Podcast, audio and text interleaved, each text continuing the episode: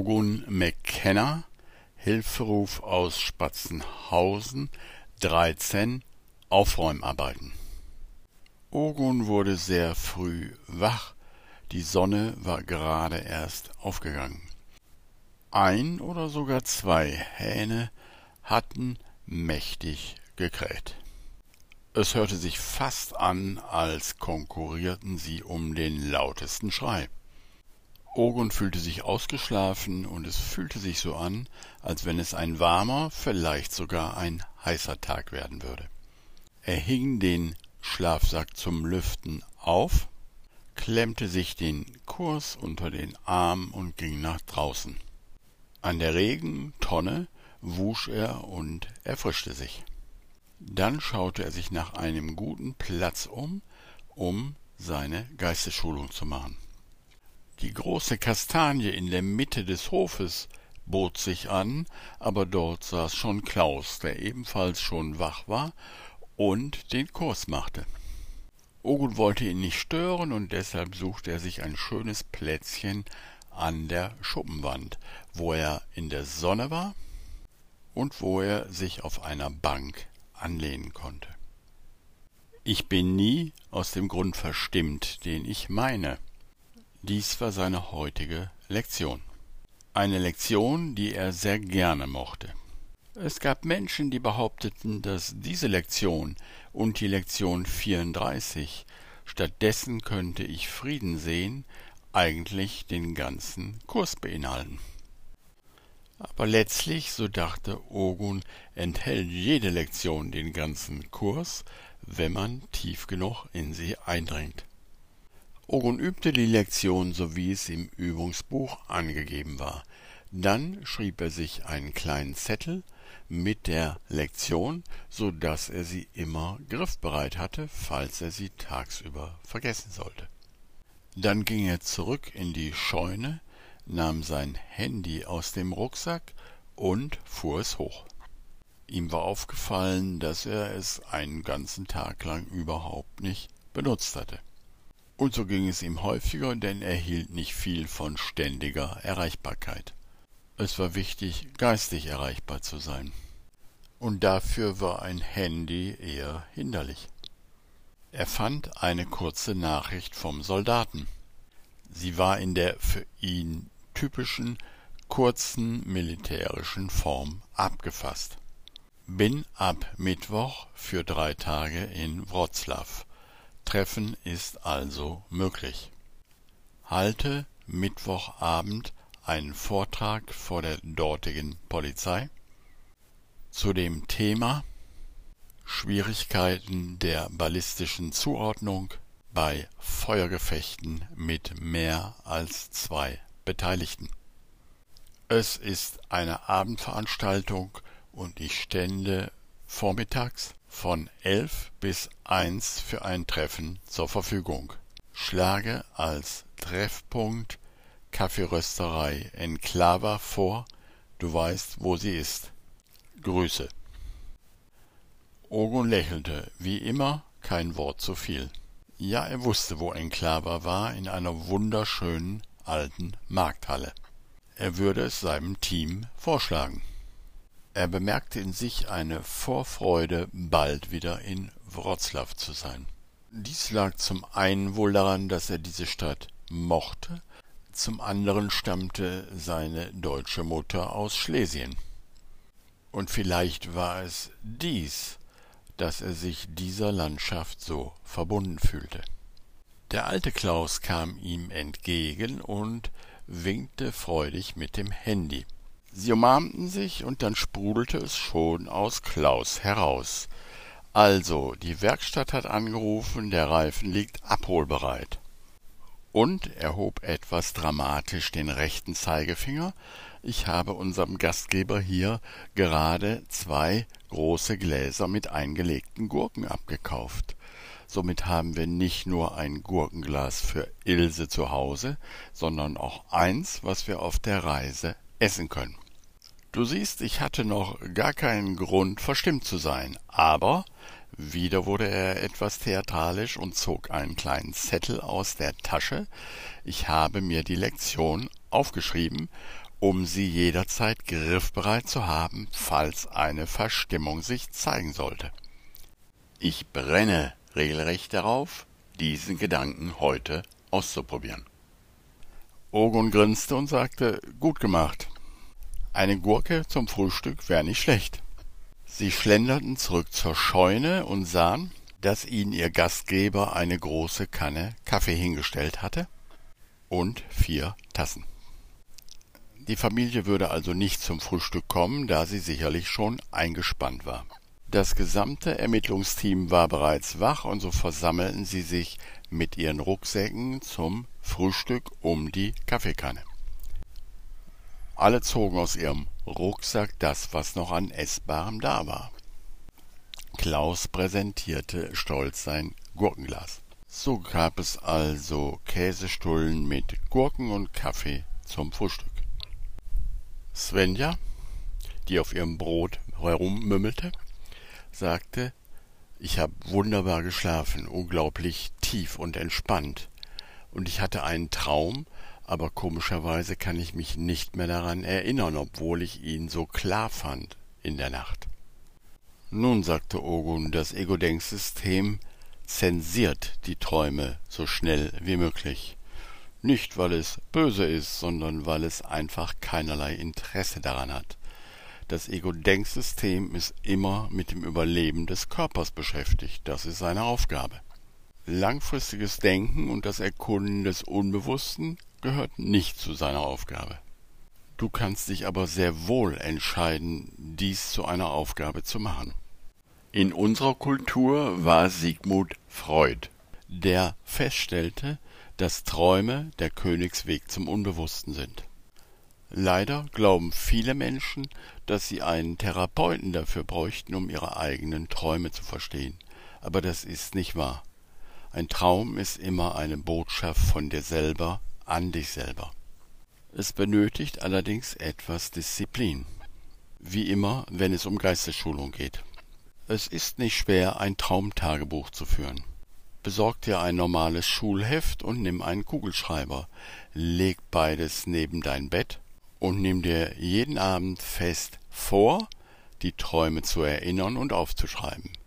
Etwas leichter kannst du es dir machen, wenn du dir eine schwache Birne in deine Nachttischlampe schraubst, so dass du nur genug Licht hast, um zu schreiben und nachts nicht geblendet wirst.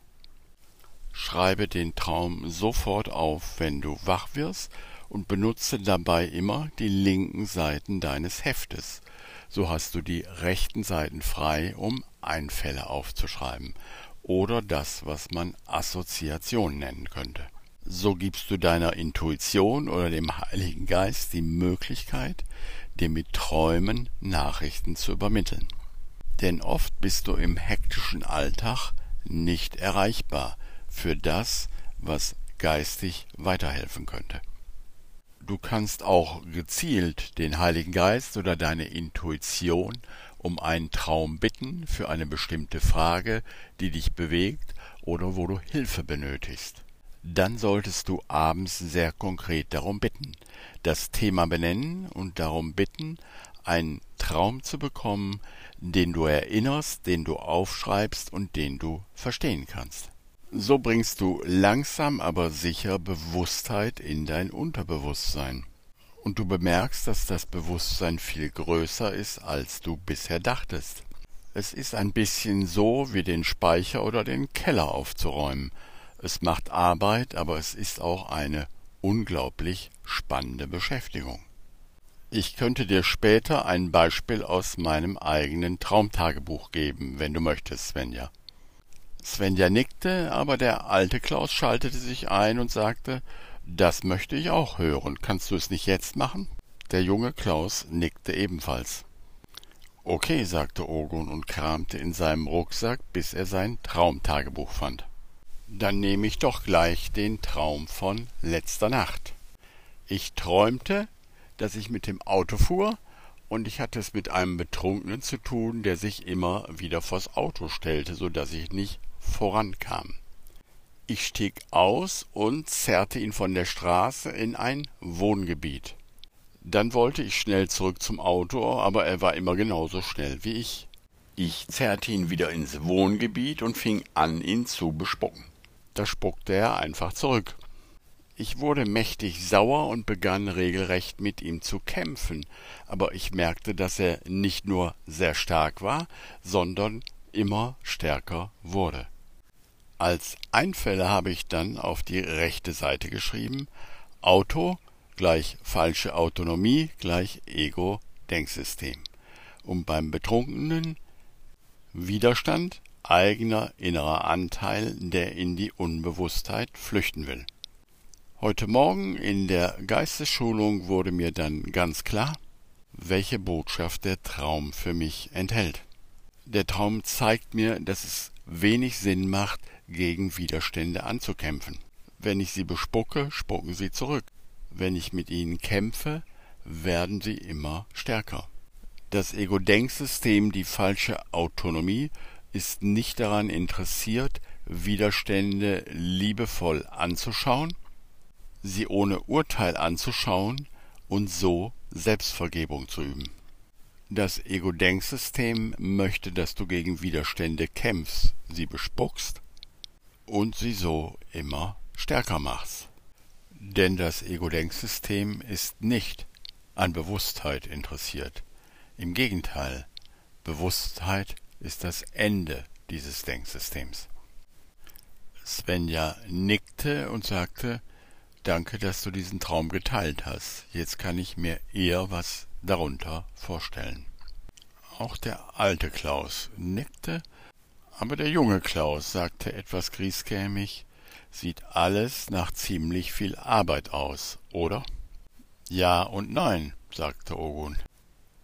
Lernen und insbesondere Verlernen kann auch Freude machen. Aber du hast recht, alles ist eine Frage der Motivation. Aber es ist so, du erkennst die Wahrheit nicht, sondern du erkennst alles andere als die Wahrheit als unwahr. Denn du bist die Wahrheit und du brauchst sie nicht zu suchen. Oder wie es in der Einführung des Kurses heißt, der Kurs zielt nicht darauf ab, die Bedeutung der Liebe zu lehren, denn das ist jenseits dessen, was gelehrt werden kann. Er beabsichtigt jedoch, die Blockaden zum Gewahrsein der Gegenwart der Liebe zu entfernen, die euer angestammtes Erbe ist. Natürlich, für Ogun fort ist der Kurs ein herausforderndes Trainingsprogramm für den Geist oder für die Geistesschulung. Aber denk einmal an das Trainingsprogramm, was du bereits in dieser Gesellschaft durchlaufen hast. Denk an die vielen, vielen Stunden in der Schule, wo du still sitzen musstest, obwohl du viel lieber draußen gespielt hättest. Denk an die vielen Themen, die du durcharbeiten musstest, um deinen Abschluss zu bekommen, obwohl sie dich überhaupt nicht interessierten. Denk an das steife Sonntagshemd, das du tragen musstest, wenn du in die Kirche gingst. Denk an die vielen Stunden, wo das Trainingsprogramm dir gezeigt hat, dass du still und angepasst sein sollst. Denk an die vielen Werbefilme, Anzeigen und ähnliches, die dir klar machen, dass dein Glück in der materiellen Welt liegt. Wie viel Tausende und Abertausende hast du davon gesehen? Wie viel Filme, Serien und ähnliches hast du gesehen, in denen dir klar gemacht wurde, dass Gewalt immer die Lösung ist? Dies alles sind Konditionierungen, die wie ein Schleier vor der Wirklichkeit wirken. Dann vergleiche dieses Konditionierungsprogramm mit einem Kurs im Wundern. Ein Kurs im Wundern oder der Heilige Geist lehrt durch Freude, durch Neugier, durch eine Öffnung des Herzens. Das, was du dabei als Widerstand erfährst, ist die Folge der konditionierten Programme, die dir langsam, aber sicher dabei bewusst werden und so zur Seite gelegt werden können. Erinnere dich, wie es sich anfühlt, nach einem Arbeitstag mit einer Arbeit, an der man überhaupt keine Freude hatte, nach Hause in ein Einzimmer-Apartment zu kommen und den Fernseher einzuschalten, weil man zu nichts anderem mehr Kraft hat. Und dann die Nachrichten anzusehen und mit den ganzen Schrecknissen der Welt, die sorgfältig aufbereitet in den Nachrichten ausgebreitet werden? das letzte bisschen Kraft aus dir zu pressen, um dann einen Film zu schauen, der wiederum viele versteckte Programmierungen enthält.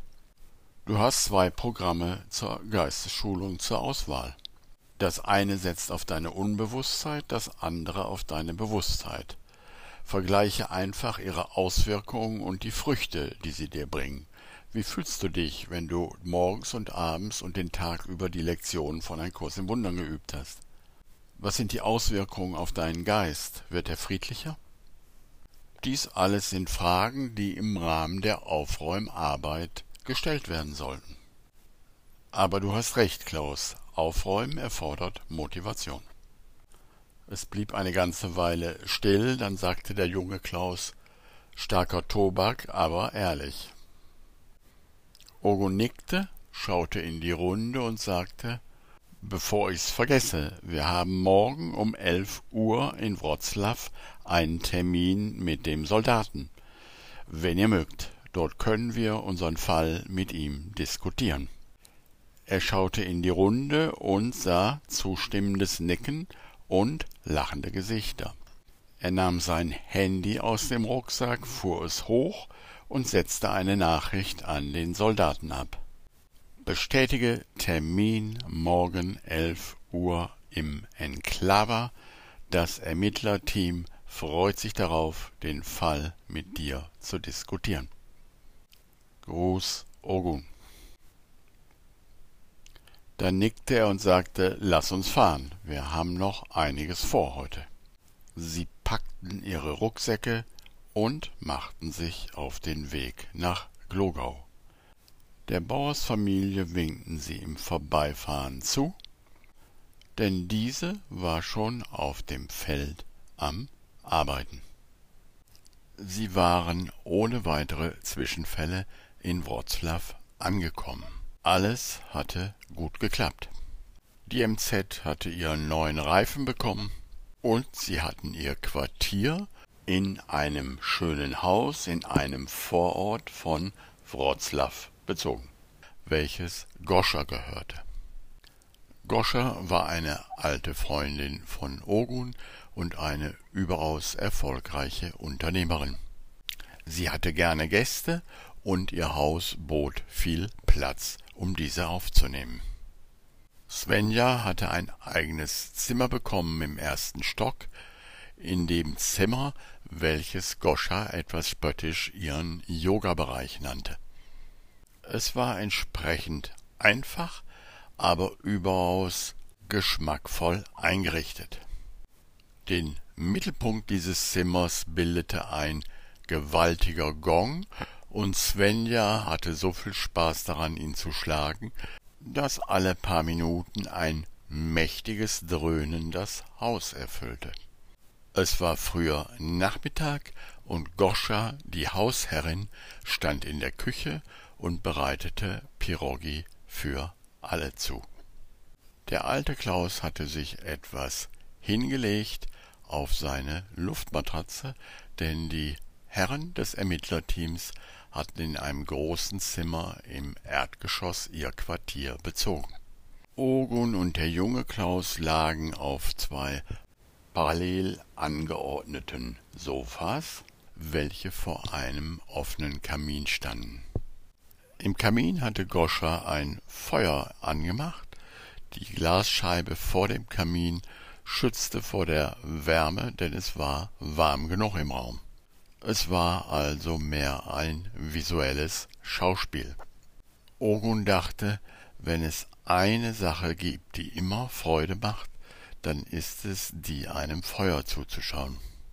Vielleicht ist es so, dachte er, weil wir alle im Grunde unseres Herzens längst wissen, dass wir keine Form sind. Und das züngelnde Feuer ist vielleicht eins der besten Symbole für die Kraft und die Vitalität des puren Potenzials. Der junge Klaus schaute ebenfalls nachdenklich ins Feuer und sagte laut Was ist der Sinn des Lebens? Wer stellt diese Frage? fragte Ogun. Na ich, sagte der junge Klaus. Nein, ich meine, von welchem Standpunkt stellst du diese Frage.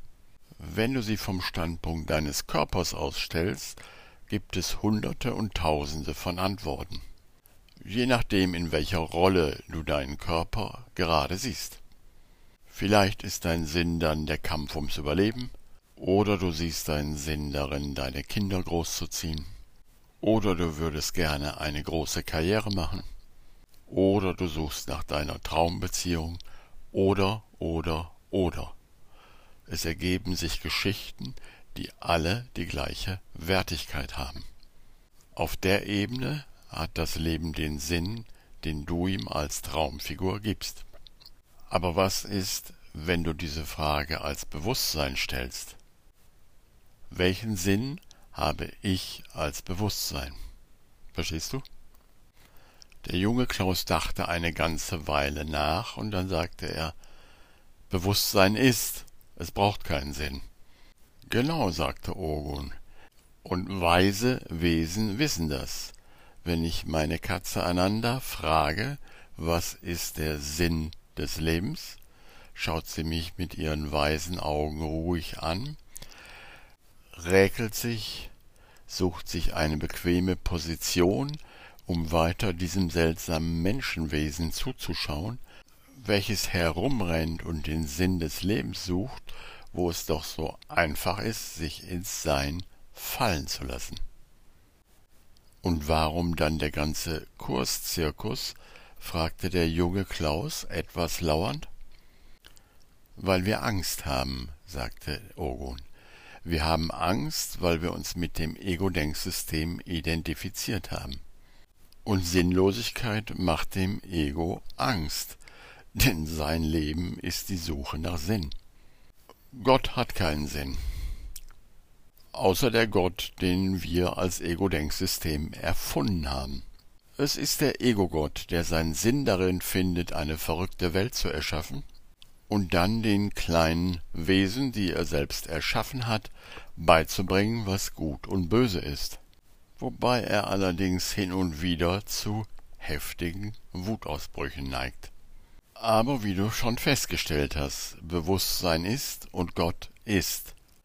Und danach bleibt nur Schweigen. Die Pirogi sind fertig, rief Goscha aus der Küche.